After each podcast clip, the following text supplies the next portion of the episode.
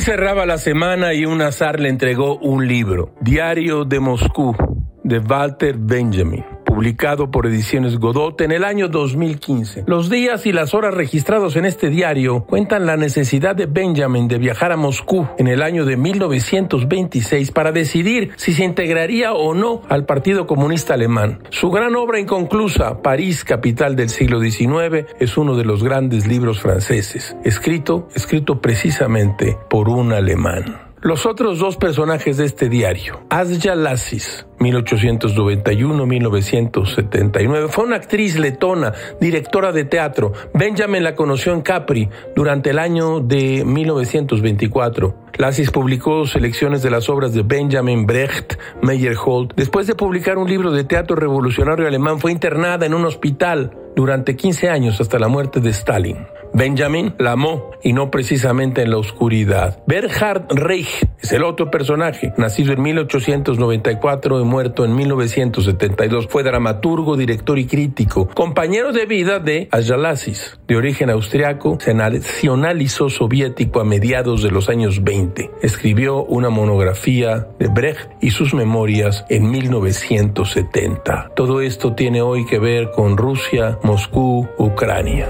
Todo es muy raro, caracho, como diría Nietzsche. La esperanza es, en verdad, el peor de los males, porque prolonga las torturas de los hombres.